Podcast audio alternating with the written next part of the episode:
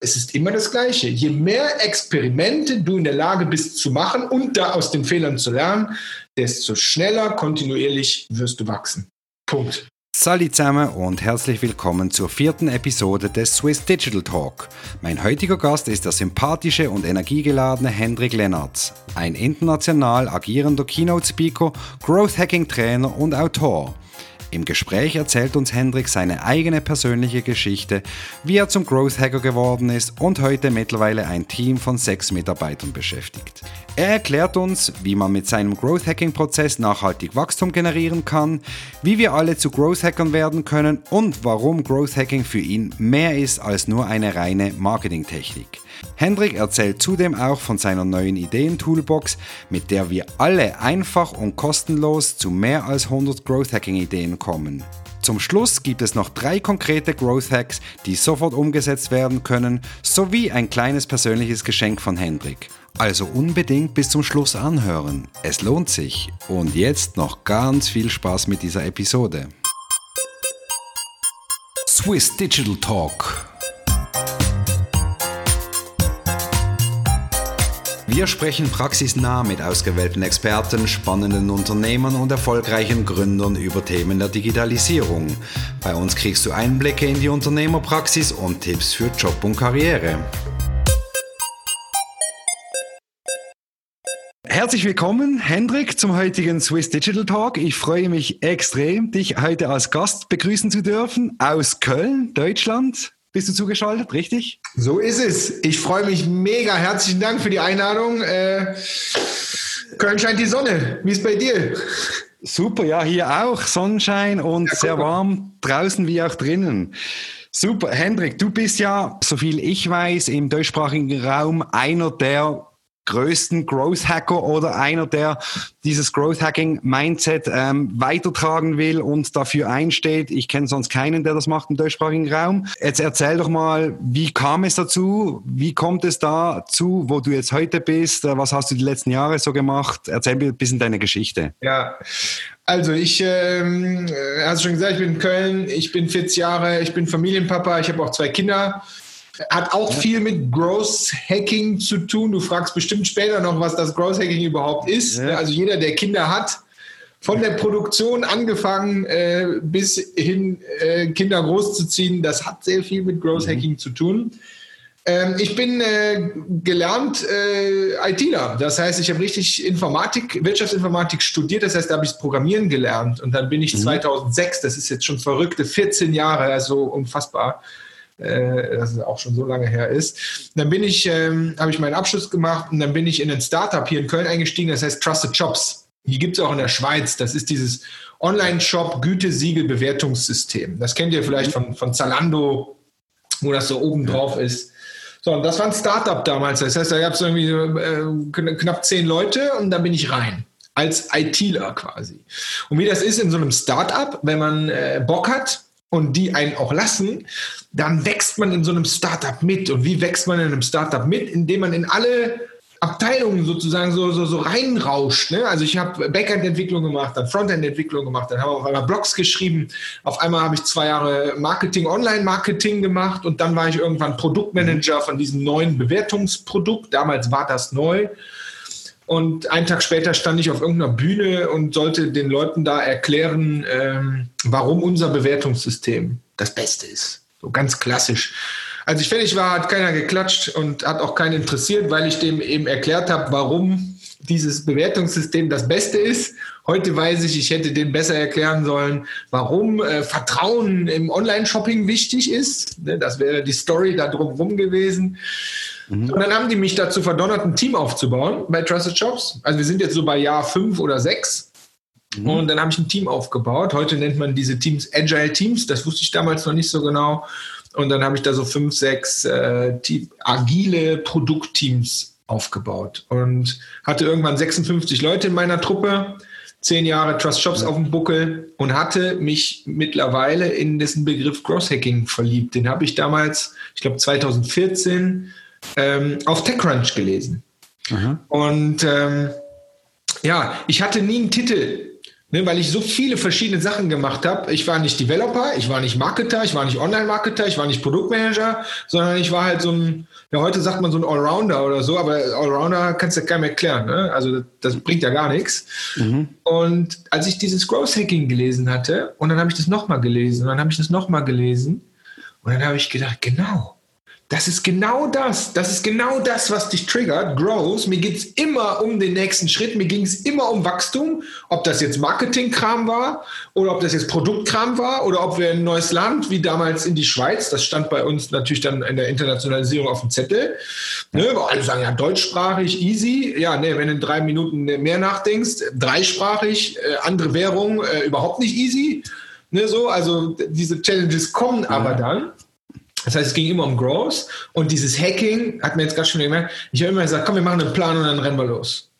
Wichtig, wir machen einen Plan, nicht ohne Plan, aber wir mhm. machen einen Plan, wir machen eine Strategie und dann rennen wir los und wir finden die Sachen auf dem Weg raus. Sondern das war schon immer meins. Und als ich dieses Growth Hacking gelesen hatte, habe ich gedacht, genau, das ist dein Beruf. Du bist Growth Hacker.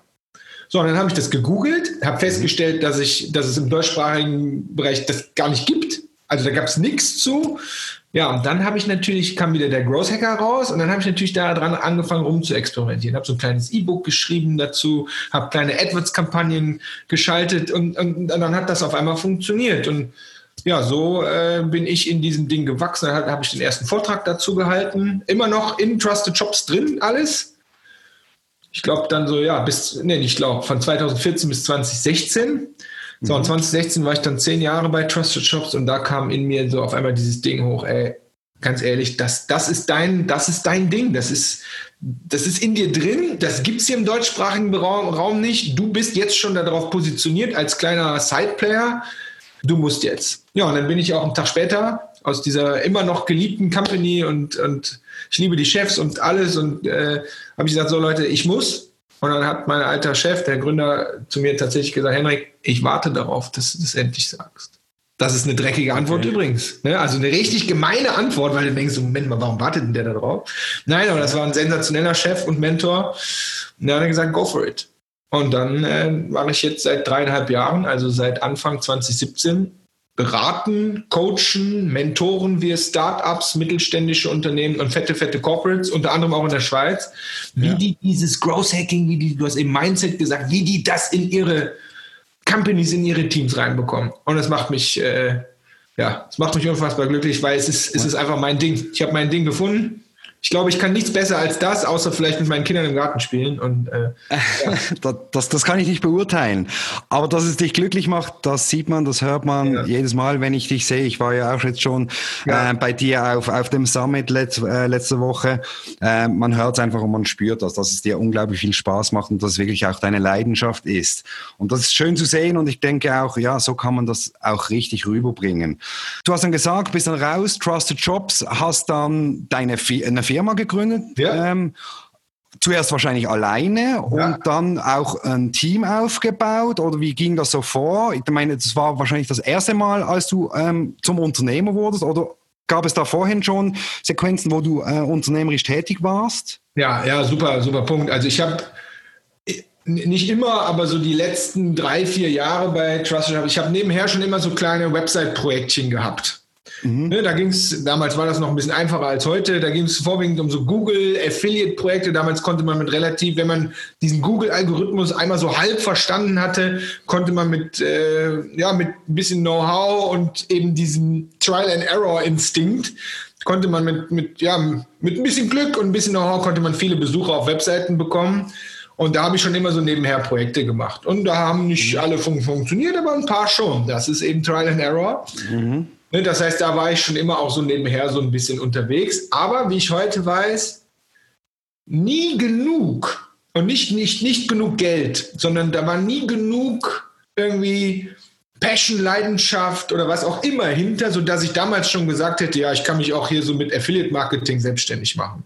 Ne, das war nicht mein Trigger. Mal abgesehen davon, dass Geld sowieso nicht mein Trigger ist. Ne, und ähm, das habe ich schon immer nebenher gemacht. So, dann habe ich gesagt, so, ich mache meine eigene Company. Habe damals bewusst gesagt, ich will sehr, sehr bewusst alleine starten, weil ich hatte halt ein Team von 56 Leuten. Jeder, der Teams hat, mhm. weiß, 56 Leute, das ist schon was. Da bist du schon nicht mehr Growth Hacker, da bist du Manager. Und damit muss ich ehrlicherweise sagen, habe ich das letzte Jahr auch Probleme gehabt, weil ich habe auf einmal mich reflektiert und habe festgestellt, ey, ich bin gar kein Hacker mehr, ich darf gar nicht mehr da unten mit rummachen, egal wo drin. Ich mhm. mache super gerne selber. Das mhm. ist eine Stärke, ist aber auch gleichzeitig eine Schwäche. Ja, das wissen alle, die Teams aufbauen.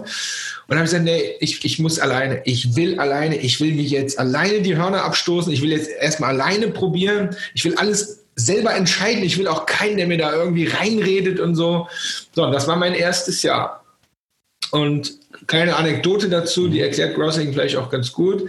Ich habe angefangen mit Startups, weil Growth Hacking kommt aus der Startup-Ecke. Das heißt, ich habe angefangen mit Startups coachen. Super geil, weil die fanden das natürlich alle mega. Ne? Ich war ja damals dann äh, 36, da bist du in der Startup-Ecke äh, schon erfahren, habe super viel schon gemacht und gesehen gehabt. Mega dankbar.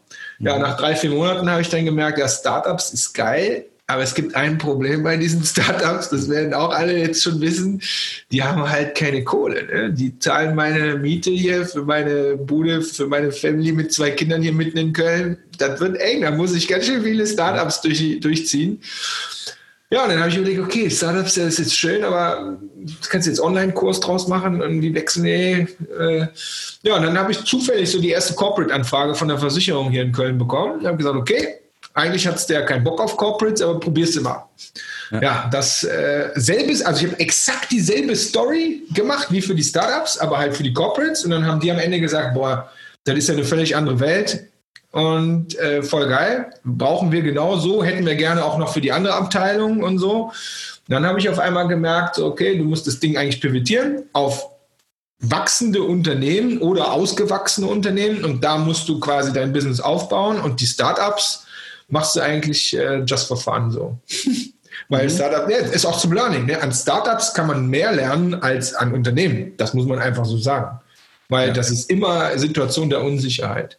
Ja, das war so mein Start, mein erstes Jahr. Und wie das dann so ist, natürlich, ich bin ein Teamplayer, ich habe mein Leben lang Mannschaftssport betrieben und so. Ich kann gar nicht am Ende alleine ja, kam dann eins zum anderen und habe ich meinen ersten Studenten eingestellt, der so hinten mir so ein bisschen geholfen hat und so. Mhm. Ja, und jetzt heute, dreieinhalb Jahre später, sind wir, sind wir sieben Leute. Ich bin mega happy damit. Ich bin sehr, ähm, ich achte sehr darauf, dass ich nicht einfach Leute einstelle, um zu skalieren oder so, weil dann sollte man aus meiner Sicht eher das Geschäftsmodell hinterfragen, sondern ich will Leute haben, die das alles genauso oder fast genauso geil finden wie ich auch und dann bilde ich die im Prinzip auch gleichzeitig zum Coach aus, ne? weil das ist das, was wir am Ende ja verkaufen auch. Ja. Okay. Super spannend. Und da steht jetzt heute mit sieben, sieben Leuten, sieben Angestellten. Ähm, du als Ober-Growth-Hacker, ja. bildest jetzt deine Leute aus. Ähm, wahrscheinlich geht es nicht lang und die haben auch dein Mindset und deine Energie, hoffe ich jetzt mal. Wie, wie seid ihr da aufgeteilt? Also sind das mhm. alles sieben, sind sieben Coaches oder macht der mhm. eine Finanzen, der andere mhm. macht ein bisschen Marketing oder wie, wie teilt ja. ihr euch? Wie, wie seid ihr organisiert? Ja, ich will einmal, einmal kurz reingrätschen. Du sagst, die haben nach kurzer Zeit auch dein Mindset. Vielleicht ein Tipp für alle. Äh, ich stelle die schon nach Mindset ein. Sehr das heißt, mir ist, das ist bei allen, also ich bin der siebte, das heißt, es ist bei allen sechs anderen äh, genauso genommen. Mir ist das Mindset das Wichtigste. Der Lebenslauf, ich gucke mir den an, wenn, weil die glauben ja, die müssten einem den schicken und so. Eigentlich interessiert er mich nicht, aber weil ich ihn bekomme, gucke ich ihn mir an. Mhm. Mir ist eigentlich deine Qualifikation und dieser ganze Kram nicht so wichtig. Und ich sage nicht, dass er nicht wichtig ist, aber er ist mir nicht mhm. so wichtig wie dein Mindset. Und Mindset beschreibe ich immer so, jeder, der hier mit mir irgendwas machen muss, mit dem treffe ich mich und nicht über Zoom. Ja, mit dem mhm. treffe ich mich und gehe mit dem Kaffee trinken und dann gehe ich mit dem nochmal essen und so, weil ich will am Ende das, dieses Brennen in den Augen, dass die Bock haben zu lernen, dass die Bock haben auszuprobieren und so, das steht halt in keinem Lebenslauf. Und das ist mehr als 51 Prozent meines Einstellungskriteriums. Ne, das muss ich mhm. einmal, okay. mhm. einmal da, da reinwerfen. Weil Mindset kann man schlechter trainieren ne, als irgendwelche Skills. Skills kann man trainieren. E-Mail-Marketing kannst du trainieren. Coaching ja. kann man trainieren. Ne? Aber Mindset, das muss schon irgendwie so ein bisschen, das kann ich aus dir rauskitzeln, aber es muss da sein. Ja, das finde ich wichtig. Ja. Mhm. So, dann, wie ist mein Team aufgebaut? Ähm, ja, mein, ähm, das ist eigentlich relativ einfach. Ich habe eine, ein Credo, dass ich immer sage, und da geht es mir nicht um die Prozentzahlen, aber ich sage immer, du arbeitest 50 Prozent an unserem Business und die anderen 50 Prozent nach draußen zu unseren Kunden. Was auch immer das bedeutet. Das heißt, nehmen wir mal hier mhm. den Basti, den hast du ja, glaube ich, kennengelernt. Ja, genau. Ja, den, äh, der war Student, den ja. habe ich auf irgendeiner Absolventenmesse, ohne ihn zu suchen, da habe ich ihn irgendwie abge, abgegrast. Ja. Geiler Typ, geiles Mindset. dann habe ich gesagt, immer, hast du Bock, den ganzen Online-Marketing-Kram, hast du Bock, den zu lernen? Ja, habe ich voll Bock und am liebsten würde ich Sales machen, hat er gesagt. Man findet übrigens Sales-Leute nicht so häufig. Ne? Dann habe ich gesagt, ja geil, kommst du mal vorbei. Ja. Dann haben wir so einen Tag mal zusammen gearbeitet. So, und der hat von Tag 1 an mein Lead-Management übernommen. Das heißt, die ganzen Leads, die wir reinkommen, habe ich dem erklärt. Ich mhm. erkläre ja gern, ich bin ja Coach, also das mhm. Gott sei Dank äh, fällt mir relativ äh, leicht. Und habe ihm nach einem Monat habe ich ihm die Verantwortung gegeben für das sind unsere Leads und du bist dafür verantwortlich, dass sie qualifiziert werden und machst im Funnel den nächsten Schritt so ungefähr. So, und das hat er halt dadurch gelernt. Und das hat er einen Monat gemacht, dann hat er drei Monate den nächsten Schritt bekommen, irgendwann hat er angefangen, die Calls zu machen und so weiter. Und dann weiß ich noch sehr genau, hatte ich irgendwie so einen Vortrag, den muss ich auch ehrlicherweise sagen, der nicht so ganz super strategisch wichtig war. Mhm. Und dann habe ich eine Woche vorher zu ihm gesagt, hier, pass mal auf, Basti, nächste Woche einen Vortrag, den machst du.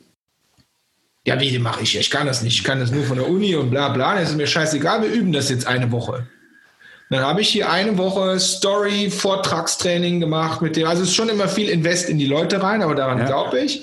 Und dann hat er den Vortrag da äh, mega geil abgerockt. So, so kriegst du das Mindset. Ja. Weil der kommt dann nach Hause und sagt, boah, das war das Geilste, was ich je gemacht habe. Ich hatte zwar äh, Schiss in der Hose sozusagen, ja, aber es war mega geil. So, und so baue ich konsequent mein Team auf. Das heißt, ich habe mit Basti für Thema Sales angefangen, dann habe ich weitergemacht zum zum Thema reines Online-Marketing. Da haben wir jetzt auch schon einmal gewechselt. Ne? Da geht es um so Story-Cutting, ähm, da geht es um Video-Cutting, Aufbereitung, Ads schalten und so. Mhm. Aber wichtig, immer mit dem Ziel, die machen das bei uns, aber das sind dann auch die Besten, die ich dann wiederum als äh, Coach für meine Kunden nach draußen verkaufe. Das heißt, wenn wir eine Anfrage haben in Richtung B2B, Sales und Leads, dann mhm. ist das immer der Basti weil der ist der Qualifizierteste dazu. Und jetzt nach anderthalb Jahren sage ich, ist der auch schon besser als ich. Das soll ja immer das, das Ziel sein. Mhm. Ja. Also vielleicht noch nicht ganz so, ne? aber ja, auf dem Weg. Ja? ne? Und ähm, beim Thema äh, Performance Marketing und so das Gleiche. Die machen das bei uns. Wenn aber wir eine Performance Marketing Anfrage haben, dann oder Projekt haben, dann macht er das auch nach draußen. Ne, so und so gehen wir das einfach um. Natürlich habe ich auch Buchhaltung, weil darin bin ich äh, unfassbar, also Finance Buch bin ich unfassbar schlecht, wie man sich vielleicht schon vorstellen kann. Das ist nicht so mein Ding, das muss ich komplett abgeben. Und dann haben wir, hast du kennengelernt für das Thema Events. Wir machen relativ viele Events. Ja. Ähm, haben, wir, haben wir jemanden, weil Events ist einfach super viel Projektmanagement und, und Aufwand. Und seit Anfang diesen Jahres, vielleicht auch ein Learning für viele, habe ich jemanden installiert. Das ist meine, interessanterweise meine alte Scrum Master, nicht weil sie alt ist, um Himmels Willen, wenn sie das hört, äh, meine, meine vorherige Scrum Masterin von Trusted Shops, die dort meine Scrum Master ausgebildet hat, die habe ich mir geholt für meinen Teamprozess, für unseren eigenen Agilitätsprozess. Sprich für unsere Monatsmeeting, für unsere äh, Monatsziele, für unsere Weeklies, für unsere Stand-ups, für unsere Kommunikation über Slack und so weiter, habe ich eine dedizierte Person, die nichts anderes macht, als sich um die Effizienz und Korrektheit dieses Prozesses zu kümmern. Ja. Okay, okay. Das ist es. So, Hendrik, also, du hast jetzt mehrmals erwähnt, Growth Hacking. Ja, wir haben jetzt, jetzt erzähl mal, erzähl mal den Zuhörern, die dies noch nicht wissen, was ist Growth Hacking, beziehungsweise was versteht Hendrik Lennart unter Growth Hacking? Ja, das finde find ich gut, dass du sagst, was verstehe ich drunter, weil wenn ihr das googelt, dann steht in Wikipedia oder so, Growth Hacking ist eine Marketingtechnik, die irgendwie aus der Startup-Szene kommt. Und dann sage ich erst schon mal so, nein, Growth Hacking ist keine Marketingtechnik. Weil Growth ist ja nichts mit Marketing. Growth ist ja für die ganze Company. Das ist schon mal wichtig. Das heißt, die Kundenservice-Abteilung sollte im besten Fall auch in Growth denken. Also auf die Unternehmensziele einzahlen. Die Sales-Abteilung mhm. logischerweise auch. Die Produktabteilung logischerweise auch. Und selbst die Buchhaltung, ne, da hast du letzte Woche im Summit ein paar Tipps gehört, selbst die Buchhaltung Ne, wenn die Buchhaltung keine Rechnungen schreibt und keine Rechnungen verbucht und das mit der Steuererklärung nicht, nicht klappt, ja, dann, dann ist nichts mit Growth. Das habe ich selber auch leider feststellen müssen. Mhm. So, das heißt, Growth ist erstmal äh, company-wide und nicht nur eine Marketingtechnik. So, und wenn man die beiden Begriffe auseinander nimmt, Growth, ich würde sagen, jedes halbwegs vernünftige Unternehmen, Startup, was auch immer, hat ein Ziel. Das heißt, bei dem einen ist das Ziel Umsatz, bei den anderen ist das Ziel Gewinn, bei den anderen ist das Ziel App-Downloads, äh, eingesammelte Leads, ne? also was auch immer so euer Ziel ist, das steckt unter Growth drin. Ist aber wichtig, weil was ich feststelle, sowohl bei Startups als auch den fetten Unternehmen, auch in der Schweiz leider, ja, ist, die haben zwar alle ihre Jahresziele und so, und die werden ja auch nach den Jahresmeetings da im Januar auch alle fleißig per PowerPoint an alle Mitarbeiter verschickt und so was. Ne? Ja. Aber wenn du im März diese ganzen Mitarbeiter, egal wie viel hundert oder tausend das sind, fragst, dann sagen die, ja, das haben wir bekommen. Wenn du die aber fragst, was ist das Ziel das übergeordnete Ziel, auf das du dieses Jahr mit deinen 200 Arbeitstagen einzahlst, dann antworten können 80 Prozent dir darauf nicht antworten. Das musst ja. du dir reintun. Den ist, die, die haben das gehört alles, die haben das auch geschluckt, weil haben, bleibt, dem normalen Mitarbeiter bleibt ja ganz alles übrig, mhm. aber die haben das nicht auf dem Ziel. Und da sage ich immer, das sind ja so, so Quotes, die es da so draußen gibt, wenn ich mein Ziel nicht kenne, wie kann denn jemand von mir eigentlich erwarten, dass ich den richtigen, dass ich in die richtige Richtung laufe? Wie soll ich denn agil selbst entscheiden? Wie soll ich denn selber entscheiden, wenn ich noch nicht mal das Ziel bin? Dann wird immer die mhm. Schuld auf die Mitarbeiter abgeladen und da sage ich aber nein, Du als Führungskraft, deine Aufgabe ist es sicherzustellen, dass jeder in deiner Truppe, und das fängt ganz oben an bis ganz unten, das Ziel kennt. Das ist deine Aufgabe als Führungskraft und nicht die Aufgabe des Mitarbeiters. Das finde ich wichtig. So, da fängt es meistens an. Ja. Thema Growth. Ja. Mhm. ja. So, und dann haben wir das Thema Hacking, habe ich jetzt eben schon ein paar Mal gesagt. Das ist schlicht und ergreifend Ziel. Aus einem Ziel ergibt sich im Normalfall ja eine Strategie, eine Planung. Ne, da gibt es eine agile Planung und es gibt mhm. diese berühmte Corporate Planung und so. Das diskutieren wir jetzt mal hier ja. besser nicht. Ne, aber die gibt es ja meistens. Und dann aber zu sagen, der Unterschied beim Hacking ist halt, dass wir das nehmen und wir fangen halt jetzt an. Wir fangen jetzt an mit Experimenten, kann ich gleich nochmal kurz erklären, diese Strategie umzusetzen, statt immer diese riesigen Projekte zu machen. Ich habe jetzt irgendwie gestern gehört, es wird irgendwie ein neuer Gotthardtunnel gebaut. Ich nehme das mal als Negativbeispiel, weil da läuft das, glaube ich, ein bisschen anders. Da kann man jetzt nicht so viel experimentieren, glaube ich. Ich habe keine Ahnung von Tunnelbohren. Ne? Aber ja. in dieser, ich sag mal, zumindest in dieser digitalen Welt, wir sind aber auch viel in dieser Offline-Welt unterwegs. Wir haben immer diese riesigen Projekte, wo man glaubt, so, ja, die müssen immer alle von Anfang an, wir müssen alles bedenken. Niemand ist in der Lage, von Anfang an alles zu bedenken, sondern die meisten Dinge kommen halt auf den Weg. Und deswegen sagen wir, komm, wir machen mal Experiment 1. Was wollen wir in den nächsten 14 Tagen erreichen? Da sind wir schon wieder beim Ziel. Und dann geht's los. Was brauchen wir dafür? Und dann geht's los. Und wichtig beim Growth Hacking ist, in 14 Tagen gucken wir, ob das geklappt hat oder nicht. Das machen die wenigsten von uns. Wir machen Dinge mhm. und dann werden wir auch oft gefragt, hat das eigentlich geklappt? Und dann sagen wir, ja, ja, war ganz gut. So, das ist aber nicht die richtige Antwort, sondern die Antwort ist, möglichst gut auch messen zu können und in dieser digitalen Welt ne, kann man das meiste, wenn man es vernünftig macht, halt wirklich gut messen, wirklich zu gucken, hat das funktioniert oder nicht? Und wenn es nicht funktioniert hat, jetzt reden wir, reden alle immer über Fehlerkultur, ne, wo ich immer sage, was ist denn Fehlerkultur eigentlich? Für mich ist Fehlerkultur, nach 14 Tagen zu gucken. Das meiste, wenn man ehrlich ist, hat nicht funktioniert. Das ist nun mal so in diesem Leben. Ja, mhm. das hat nicht funktioniert, aber sich dann anzugucken, es hat nicht funktioniert, okay, warum hat es nicht funktioniert? Und dieses Learning im Team, im Unternehmen zu teilen und zu dokumentieren, damit jeder das kapiert hat und dieser Fehler möglichst nicht mehr gemacht wird oder wir alle daraus lernen. Und das ist mir, wenn wir jetzt mal wirklich auf Unternehmensebene, das ist mir das Wichtigste, dass wir anfangen, diese Fehler zu machen, aber dass wir halt auch anfangen, diese Fehler einfach zu dokumentieren, um daraus zu lernen, weil das ist die Journey. So, und dann jetzt kommt der richtige Growth Hacking Part. Je mehr diese Experimente du machst, ja, desto Wahrscheinlicher ist es, dass du Schritt für Schritt für Schritt für Schritt für Schritt für Schritt deinem Ziel, sprich deinem Wachstum, was auch immer deine KPI ist, näher kommst. Und das ist die einzige Theorie dahinter. Und da haben wir halt unsere eigene Methode mhm. entwickelt. Wir haben ganz, ganz mhm. viel Erfahrung jetzt aus 350 Coachings mit den ganzen Unternehmen, wo ich sage, es ist immer das Gleiche. Je mehr Experimente du in der Lage bist zu machen und da aus den Fehlern zu lernen, desto schneller kontinuierlich wirst du wachsen. Punkt. Das ist das, was wir machen. Okay, und du hast vorhin gesagt, eben das gilt nicht nur für Marketing, das ja. kannst du anwenden über alle Abteilungen. Und, und auch in anderen Abteilungen kannst du natürlich Experimente machen, testen, ja. experimentieren und so weiter, oder? Ja, ja ein, ein Klassiker ähm, finde ich zum Beispiel Kundenservice. Weil jeder ja. hat ja irgendwann, also jeder hat ja so Kundenservice. Und ich bin sicher, jeder, der hier zuhört, hat auch schlechte Kundenservice-Erfahrungen schon gemacht. Ne, also hm, schrecklich. Glaube ich, ja. Ne, also, also ist halt leider so. So, und dann ähm, beim Kundenservice kannst du ja, äh, mal abgesehen davon, dass man ja sagt, das ist ja so eine alte Sales-Regel, ne, es ist äh, viel weniger Aufwand, einen Bestandskunden zu halten, als einen Neukunden zu gewinnen. Ne, da, da fängt Growth Hacking Mindset schon wieder an, zu sagen, okay, was können wir denn eigentlich unseren Bestandskunden Gutes tun? Mhm. Ne, und da kann man ja genauso experimentieren, ob das jetzt E-Mails sind, ob das halt diese Anrufe sind. Und eigentlich kriegen wir doch, wenn man ehrlich ist, kriegen wir vom Kundenservice immer nur einen Anruf proaktiv wenn der uns was verkaufen will. Wenn ich das sage, das ist doch scheiße. Ne, wenn ich acht Jahre Kunde bin bei irgendeiner Telekommunikationscompany mhm. oder so, warum rufen die nicht mal an und sagen, hör mal Henrik, ich finde es mega, dass du seit acht Jahren Kunde bist. Ähm, ich will dir auch nichts verkaufen, ich will dir auch gar nichts schenken, aber ich wollte einfach nur mal sagen, fantastisch.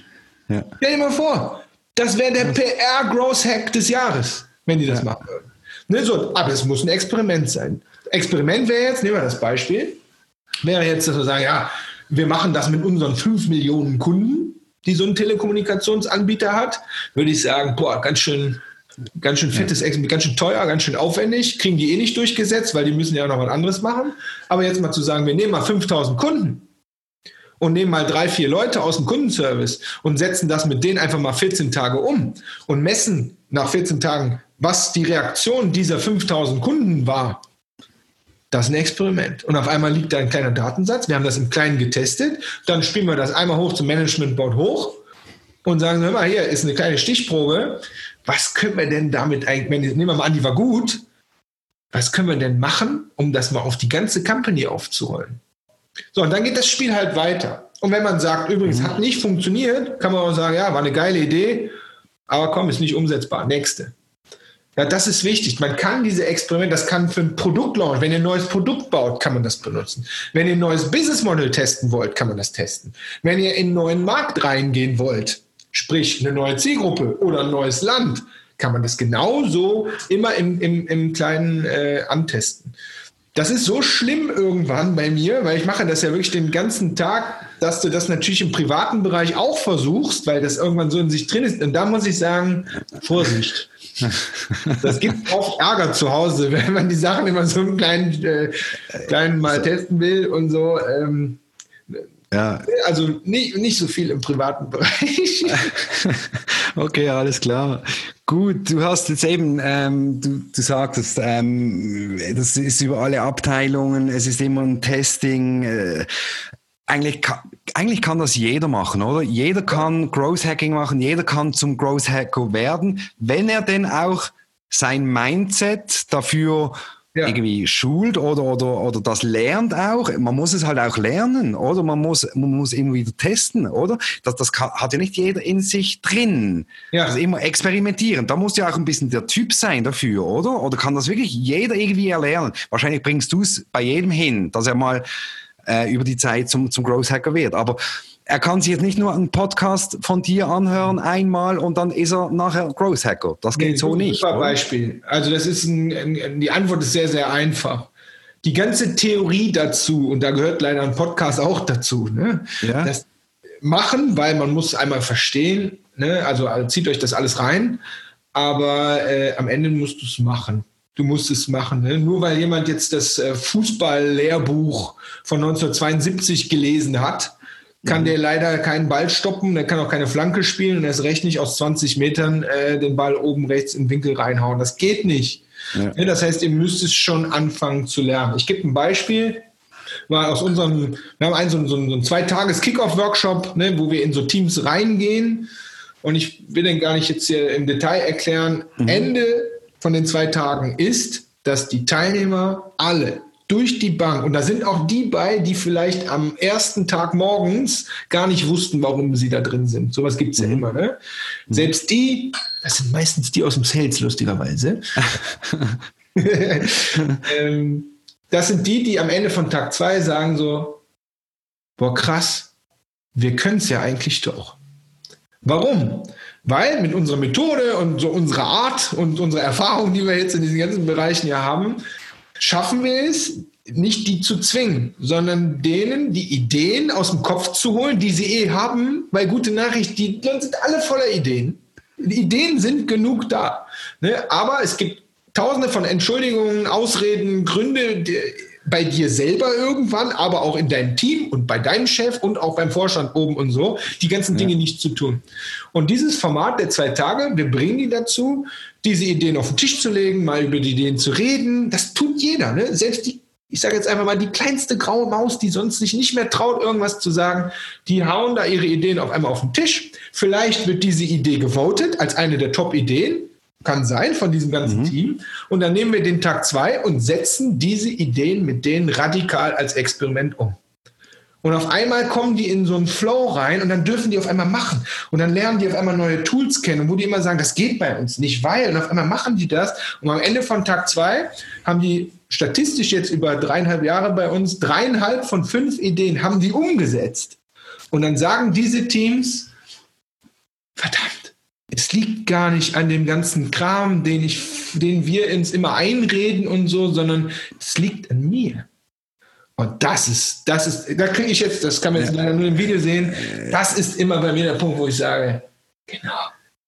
Und jetzt waren diese zwei Tage es total wert, weil jeder von den Leuten, die hier waren, weiß, ich muss an mir arbeiten, die Ideen wieder auf den Tisch zu legen, für meine Ideen zu kämpfen, mal einfach zu machen weil gerade in den fetten Unternehmen ist es total oft so, dass die, Men die, die Mitarbeiter, nicht die Manager, die gewöhnen sich daran, fragen zu müssen. Weißt, weißt du warum? Das ist ganz schrecklich jetzt, weil dann müssen sie es nicht machen. Wir dürfen das ja. nicht. Und dann fragst du die Führungskraft und dann sagt die Führungskraft total oft, ja doch, eigentlich könnten wir das ja machen. Die Ideen werden verschluckt. Und das, das macht mir Bock diesen Effekt, ja. also für mich selber, da sage ich ganz ehrlich, das ist für mich der, der größte Befriedigungsteil meines Jobs, wenn diese Leute da sitzen und sagen so, boah, krass, ich hätte nie geglaubt, dass das bei uns geht, aber das geht. Mhm. Das ist geil. Das ist dann der Aha-Moment. Das ist mein Aha-Moment, wo ich dann, egal wo wir in ja. Europa mittlerweile unterwegs sind, ja. ich bin super gerne in der Schweiz, äh, wo ich dann äh, schön aus Zürich äh, wieder zurückfliege und denke so, geil ja, eben, du bist ja auch in der Schweiz, du hast Schweizer Kunden, ähm, du hast, glaube ich, in der Schweiz auch schon Workshops, Seminare und so ja. weiter durchgeführt. Kannst du da was äh, noch dazu erzählen, irgendeine Story? Oder wann gibt es wieder mal einen Workshop von dir hier in der Schweiz? Äh, ja, du, also, also erstmal, ähm, ich kenne die Schweiz schon sehr lange. Ich war äh, äh, nicht als Jugendlicher, sondern als von Schüler bis, ich war immer in Grindelwald Skifahren, sehr oft schon. Okay. Äh, deswegen die Schweiz kenne ja. ich auch schon sehr, sehr lange. Ähm, beruflich, ehrlich gesagt, kenne ich die Schweiz erst seit jetzt meinen dreieinhalb Jahren, wo ich selber unterwegs bin. Ja. Und ähm, was ich interessiere, eine Geschichte, die vielleicht erzählenswert ist, ich habe dann irgendwann, ich mache so offene, du hast Seminare gesagt, ich mache so offene ja. Growth Hacking Bootcamps. Das heißt, ich suche mhm. mir immer schöne Städte aus. Ja. Meine ich auch ernst, ich suche mir immer schöne Städte aus und sage, okay, da hätte ich Bock, mal ein Bootcamp zu machen. Dann machen wir das selber, veranstalten wir halt ein Seminar. Da kann man sich einfach relativ günstig ein Ticket reinkaufen. Warum ja. günstig? Ganz einfach, weil es gibt aus meiner Sicht eben noch nicht genug die dieses Growth Hacking Ding überhaupt auf dem Schirm haben. Und deswegen ist meine Mission als Pionier erstmal noch die, ich brauche so viele Leute, wie es geht, wie dich auch, Tobi, ja. äh, ähm, die überhaupt bei dieser Mission mitmachen, als dass ich denen jetzt da ein fettes Ticket verkaufen muss. Also an der ja. Stelle ist dieses Thema erst noch. Und als ich mein erstes Bootcamp, ich glaube so 2018 in Zürich gemacht habe, im, wie heißt die Location da nochmal, im Impact Hub, sehr schöne Location übrigens. Ja, mega. Also, äh, hat mir gut Super. gefallen waren, keine Ahnung, 25, 30 Leute, ganz cozy äh, Atmosphäre. Also, äh, sorry, ja. Äh, wir haben letzte Woche den Summit auf Englisch gemacht. Also eine sehr angenehme, ähm, ähm, sag mal, Atmosphäre. Und ähm, was ich interessant fand, war, dass das Gleiche gilt, auch wenn ihr das vielleicht nicht gern hören äh, mögt, das Gleiche gilt auch für Österreich, Wien und sowas. Ich habe den Eindruck, dass das Thema Growth Hacking sowohl in der Schweiz als auch in Wien, Graz und Co. besser durchgesetzt ist als in Deutschland. Und das ähm, also sehe ich immer wieder. Ne? Meine Bootcamps in Wien sind immer ruckzuck voll. Meine Bootcamps in Zürich sind immer ruckzuck voll. Ich kriege von fetten Unternehmen aus der Schweiz und aus Österreich sehr, sehr einfache, klare, direkte Anfragen. Und hier aus, also eigentlich sogar mehr als aus, aus Deutschland. Und da, ich überlege immer, woran das liegt. Die einzige, was man machen kann, ist mit den Leuten sprechen. Ja. Und das liegt einfach daran, dass diese Thematik des Growth Hackings, also ne, so ihr habt halt sowohl Österreich als Schweiz, ihr habt halt relativ kleine Märkte. Ne? Also Schweiz, äh, wenn du nur in die Schweiz verkaufst, dann äh, ist das ein relativ kleiner Markt. Das gleiche gilt für Österreich auch. Ne, das heißt, wenn man natürlich irgendwo an der Stelle in seinem Markt limitiert ist, dann muss man natürlich auf kreative Methoden zurückgreifen und ein bisschen anders denken.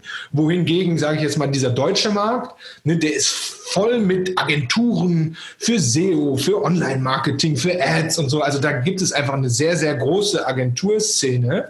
Ne, da, und der Markt an sich mit wie viel, 80 Millionen irgendwas, ist, ne, da, da, da kann man schon ein Unternehmen sozusagen drin aufbauen, nur mit diesem Markt. Und das ist so, das muss aber nicht stimmen, aber das ist so meine Beobachtung, dass dieses Thema Growth Hacking in Österreich, Schweiz in, in den Hirnen der Leute, der Firmen weiter ist als in Deutschland. Ob meine Interpretation wiederum stimmt, das ist nur eine Hypothese, ehrlich gesagt. Okay, ähm, kann ich nicht beurteilen. Ja. Also wenn ich gut, wenn ich rumgucke oder mich rumhöre, hört man es noch nicht so viel, mhm. finde ich jetzt aus meiner mhm. Sicht äh, das Thema Growth Hacking. Man liest es immer mehr jetzt in, in Jobinseraten, ja. lustigerweise ja. auch. Growth Hacker gesucht, Growth Marketing und so weiter. Aber eben, wenn ich jetzt suche nach, wer bietet hier Growth Hacking an in der Schweiz, ja, ja da findest du nicht großartig jemand, so wie jetzt dich in Deutschland zum Beispiel. Ja. Ähm, Genau, also ich denke eben, deswegen machen wir jetzt auch den Podcast, dass die ja. Leute das auch ähm, darüber mehr Bescheid wissen und auch wissen, ähm, um was es geht bei diesem Thema. Jetzt kommen wir wieder zurück, wenn jetzt jemand Growth hacken möchte oder zum Growth Hacker werden möchte. Ähm, du hast vorhin mal erwähnt, ja, dann lernen sie diese Tools kennen und so weiter. Ähm, Tools Kannst du da, was, was muss man da für Tools können oder welche Tools ja. muss man da äh, benutzen, um so Growth Hacking betreiben zu können? Gibt es so ein paar Standard-Tools, die du ja. ähm, sagen kannst? Ja, Tools ist immer eine, eine gern gestellte, gestellte Frage. Also erstmal, was klar ist, es gibt, kann man nicht pauschal beantworten, weil es gibt für jeden Anwendungsfall, für jeden Unternehmen, wenn du B2C bist, äh, brauchst mhm. du andere Tools als B2B. Wenn du E-Commerce machst, brauchst du andere. Ja. Also kann man keine pauschale Antwort geben. Ich würde sie eher in die Richtung drehen, wenn ich darf, Richtung Skills. Ja, also mhm. welche mhm. Eigenschaften brauche ich als Unternehmen, beziehungsweise auch als ähm, Teammember, in, also ja. als, als Angestellter, Teamplayer in diesem Unternehmen. Und da sage ich immer, für mich ist der wichtigste Skill das Thema Kundenempathie. Mhm. Das heißt, das Verständnis, also Empathie, sind wir ehrlich, ist im ganzen Leben immer wichtig und ist auch immer schwer, auch zu Hause, ne, wissen wir auch alle. Ne? Ja. Empathie ist sehr, sehr schwer, aber die Eigenschaft, egal in welchem Job du unterwegs bist, Sales, Marketing, Produktmanager, Kundenservice, wenn du es schaffst, dich zu 100 oder wenigstens zu 95 Prozent in den Kunden reinzuwerfen, warum macht der das jetzt? Warum ruft der mich an? Was für ein Problem hat der dahinter? Warum klickt als UX-Designer, warum klickt der da nicht? Soll ich den Button ein Meter breit machen und grün oder rot? Ja. Warum klickt der denn nicht? So, Kundenempathie, das ist Nummer eins. Mhm. Und, also danach kommt sehr, sehr, sehr, sehr, sehr, sehr lange nichts. Mhm. UX kann man lernen. Tech ja. kann man lernen. Äh, Präsentationen machen kann man lernen, Vorträge machen kann man lernen und das kann man, hat auch ein bisschen was mit Talent zu tun. Am Ende bin ich der festen Überzeugung, man kann alles lernen. Ja. ja. So, und das sind aber so die wichtigsten, wichtigsten Dinge. Und Tools, davon abgeleitet, ich kann kein Standard-Tool, ich, ich kann vielleicht, das hat weniger mit dem Tool zu tun, ich kann sagen, so fokussiert von Day One an Marketing und Sales. Ne? Ja. ja. Tag eins Und da braucht ihr saubere, klare Prozesse. Wenn du ein Startup bist, woher dein erster Kunde kommt, das ist scheißegal. Ja. Woher der zweite kommt, ist auch scheißegal. Hauptsache, der ist da, mach ihn glücklich und gut. Wenn du aber bei Kunde 10, bei Kunde 20, bei Kunde 50 angekommen bist, ist B2B und B2C nochmal was anderes, da musst du langsam wissen, da musst du Segmente machen, da brauchst du einen sauberen Prozess. Ich kann mich noch gut erinnern, als ich meinen ersten Vortrag vergessen habe. Ja. Habe ich vergessen, abends um 19 Uhr, ich habe den vergessen. Weil der in meinem Kalender konnte ich den nicht sehen, da hätte ich scrollen müssen.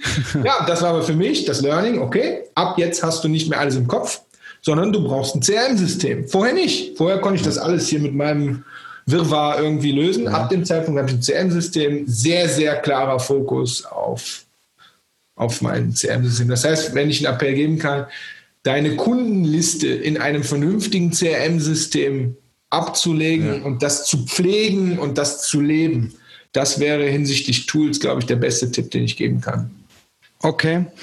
Gut, spannend. Ich meine, äh, eben die und Tools, wie du sagst, ist sehr, ähm, kommt sehr auf den Fall drauf an, auf was machst du gerade, aber du brauchst irgendwas am Ende des Tages, um zu messen zu können. Was ja messen ist ja auch sehr wichtig in diesem Growth Hacking Prozess, oder? Und ja. dann brauchst du halt was. Mein, der eine nimmt halt Google Analytics, der andere nimmt irgendein anderes Tool, aber du brauchst, musst irgendwas, ein Tool haben zum Messen.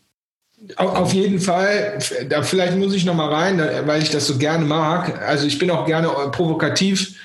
Ähm, da springen mir jetzt alle professionellen AB-Tester und so jetzt in den Rücken ich glaube, wir sollten viel mehr auf unser Bauchgefühl auch hören, als immer alles mit Daten belegen zu wollen. Du warst letzte Woche bei unserem Summit dabei. Ja. Wir haben 2200 Anmeldungen gehabt. Ja. ja. Unsere ja. Showrate war eine kostenlose Veranstaltung, ne? da gibt es ja. verschiedenste Gründe, lag bei 400. Ja. So, mhm. wer sagt mir denn jetzt, ob 400 von 2200 gut ist oder schlecht? Wer sagt mir das? Es gibt doch nur eine Person auf dieser Welt, die das sagen kann. Und das bin doch ich. Du kannst mir deine Meinung sagen und deinen Erfahrungswert oder mein Erfahrungswert von letztem Jahr oder ich kopiere irgendeinen Erfahrungswert von irgendeiner kostenlosen äh, Konferenz aus Amerika. Zum ja. Beispiel, das ist doch alles Bullshit. Ich muss mir doch erstmal überlegen, dann sind wir wieder beim Ziel, was will ich erreichen? Ich möchte 2000, ich wollte 2000 Registrierungen haben, wir haben 2200 geschafft. Das kann ich messen. Und dann habe ich mir überlegt, ich hätte gerne 500 Leute, die aktiv dabei sind. Das habe ich mir überlegt. Das hat mir keiner gesagt, sondern das habe ich mir selber überlegt. Und dann haben wir es gemessen und es waren halt 400.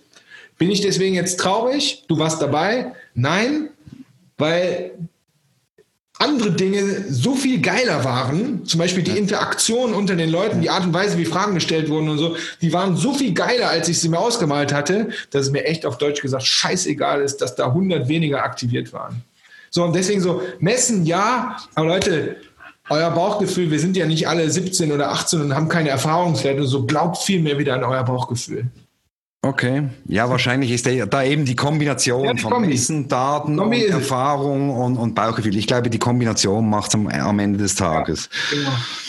Gut, ähm, Hendrik, ähm, wahrscheinlich, wir könnten jetzt noch stundenlang ja, sprechen. Äh, ähm, wie schnell kannst du dein oder euren Growth Hacking Prozess erklären? Versuch's mal. Wie lange, wie, wie schnell bist du da? Da, da mal einmal durchzugehen. Den ganzen. Ja? Äh, ja, da gibt es ja eine, eine, Abkürzung, das ist ja die Treppe.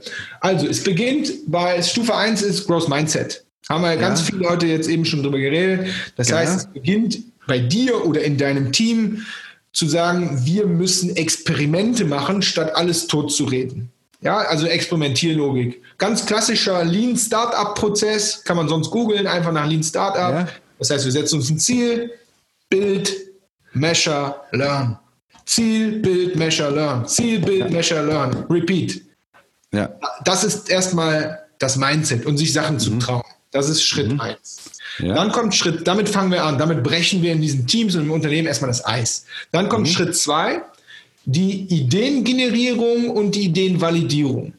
Das heißt, dass wir in unserem Team, in unserem Unternehmen, in unserem Startup ein Format finden, wo wir wieder Ideen nicht nur erlauben, sondern provozieren. Das kann der berühmte mhm. Ideenbriefkasten sein. ja, ist jetzt nicht ganz so cool, aber den gibt es. Ja. Da ist meistens aber nichts drin. Der hängt meistens direkt neben dem Beschwerdebriefkasten oder der Meckerkiste und so, weil in so Unternehmen war ich auch schon. Ne? Also ein Format erfinden, wo Ideen wieder erhört werden. Part zwei davon validiert werden. Das heißt, die Ideen werden da regelmäßig, das kann man anfangen mit monatlich, werden da die besten Ideen rausgenommen, muss man priorisieren, das ist ein bisschen mhm. schwer in diesem Leben immer. Und dann setzt man die einfach mal um und validiert. Ich habe eben sieben Tage gesagt, 14 Tage gesagt, wir gucken mal, ob das funktioniert oder nicht.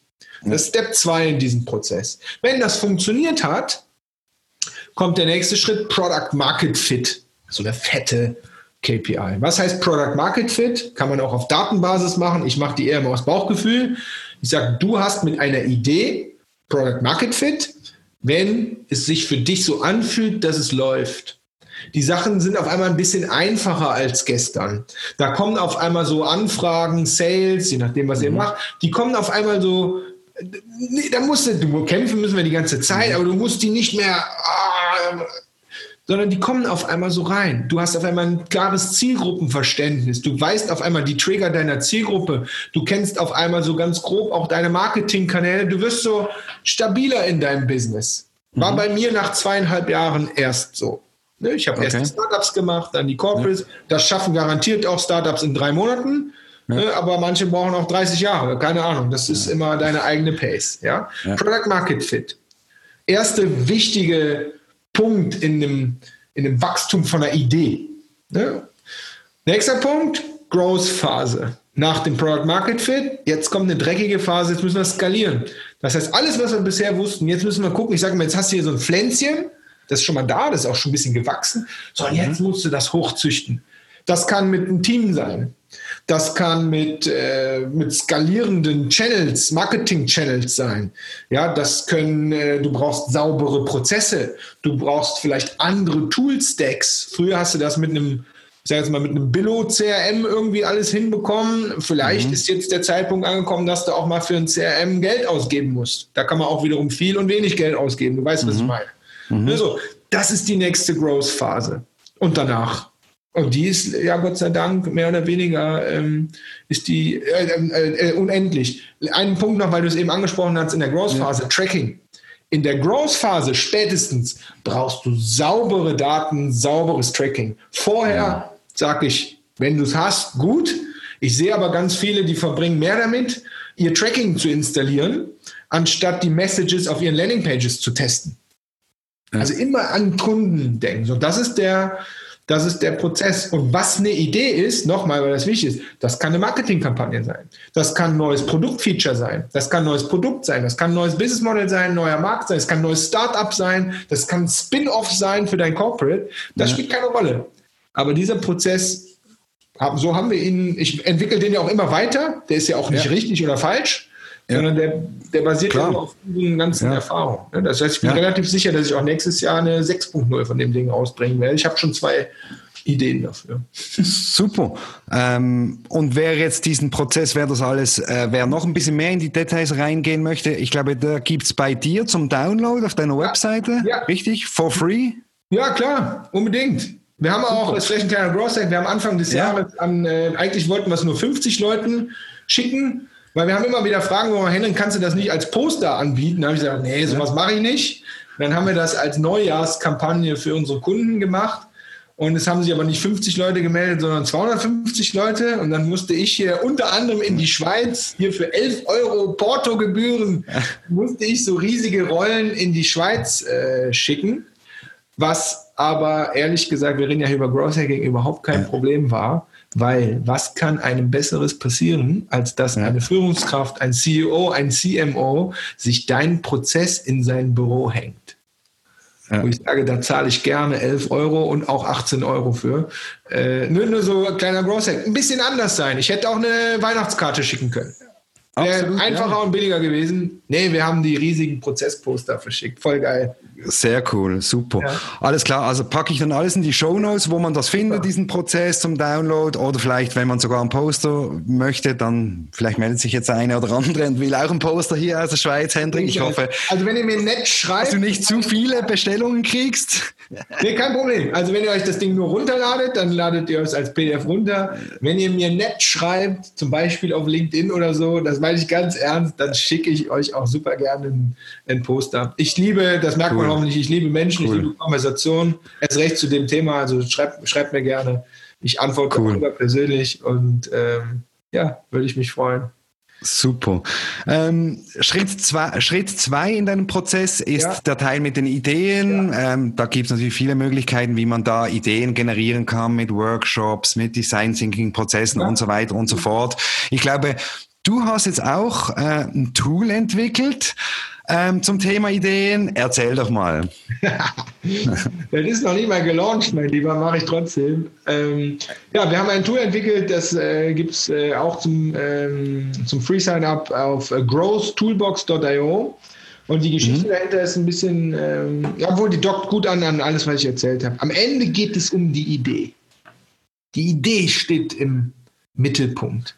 Ne? Ja für die Kampagne, für dein Startup, für dein Business, für dein Pivot, was auch immer. Am Ende, da, da habe ich lange für gebraucht. Also über drei Jahre habe ich dafür gebraucht, was ist eigentlich die Essenz? Und die Essenz ist die Idee. Und jeder von uns kennt das. Boah, die Idee hatte ich ja auch schon vor fünf Jahren. Also das hat jeder von uns schon mal gedacht. Ja, sorry, hat aber jemand anders gemacht und du halt nicht. Ne, so, äh, ja, so ein bisschen gemein, kenne ich auch, kennst du auch, bin ich sicher. So, und dann haben wir überlegt, okay, wir machen ja diese ganzen Coachings und dann haben wir gesagt, wie, wie, wie, was kann man denn eigentlich machen? Und dann haben wir gesagt, eigentlich das Beste, was wir machen können, ist, wir bauen eine kleine Software, wo nichts anderes zu finden ist und wirklich nichts anderes drin ist, als einzelne Growth-Hacking-Ideen. Weil die Leute mhm. kommen zu uns und haben ein Problem und dann entwickeln wir gemeinsam Ideen. Ne, das heißt, wir sagen so ist das, das, das Google für Growth Hacking Ideen. Das heißt, wenn ihr euch da anmeldet, da könnt ihr auch filtern, ihr könnt einfach wie bei Google auch suchen. Findet ihr, also das ist natürlich noch nicht bis oben hin voll, weil es gerade eine Beta-Version, da sind jetzt über 100 Ideen aber schon mal drin, findet ihr zu Instagram. Wenn ihr Instagram eingebt, wenn ihr LinkedIn eingebt, wenn ihr Lead äh, äh, äh, Lead Management eingebt, wenn ihr Tools eingebt oder so, ja. findet ihr jeweils zu euren Schlagwörtern Ideen, die wir wirklich selber an uns selber oder mit unseren Kunden schon getestet und umgesetzt haben. Und dann könnt ihr euch einfach die beste raussuchen. Und äh, das ist jetzt schön, wenn ihr da aufhört, dann äh, freue ich mich, dass ihr das gemacht habt. Bringt dir nichts, bringt mir aber auch nichts, weil ihr müsst die dann auch bitte umsetzen. So, da, das ist unser Tool, was wir gebaut haben, also eine Toolbox, eine Datenbank für Growth Hacking Ideen. Würde ich mich super freuen, wenn ihr mal reinguckt und uns auch Feedback ja. dazu gibt. Der Tobi hat uns, äh, so ja. haben wir uns kennengelernt, so richtig, sage ich mal, hat uns genau. als, äh, als, ja, als Mentor, als, ähm, als Alpha-Tester auch äh, sehr bei der Entwicklung von dem Ding immer, ja. immer begleitet. Und ähm, ja, wenn ihr Growth Hacking Ideen braucht, dann geht mal in die Toolbox rein. Ich behaupte, für die meisten werden auf jeden Fall ein paar Ideen dabei sein, die ihr auch mal umsetzen könntet.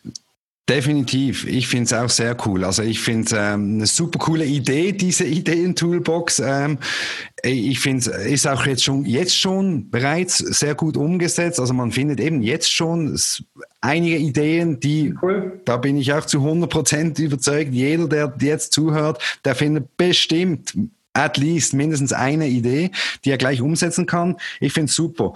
Ähm, wo geht die Reise hin mit dieser Growth Toolbox? Äh, boah, gute Frage. Also eben, ihr seid jetzt am, am Testen, so, ja. am Launchen, Beta-Phase und so weiter. Wo geht die Idee hin? Äh, wo geht die Reise hin? Ja, da, da müssen wir einmal über, dann über Purpose reden. Mein Purpose ist, also mein Oberziel, ich habe eben schon gesagt, ich bin nicht Geld getriggert. Ne? Also ja. das ist nicht, ich brauche kein äh, fettes Auto oder so, das ist, sind alles nicht meine, meine Werte. Ich ja. habe halt rausgefunden, was ich am besten kann und das ist umsetzen.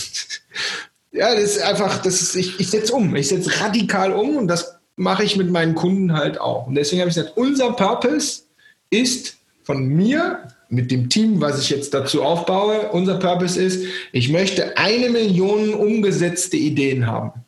Wann? Weiß ich nicht. Ja. Muss man meines Wissens beim Purpose auch nicht machen. Ich will am Ende eine Million umgesetzte Ideen haben.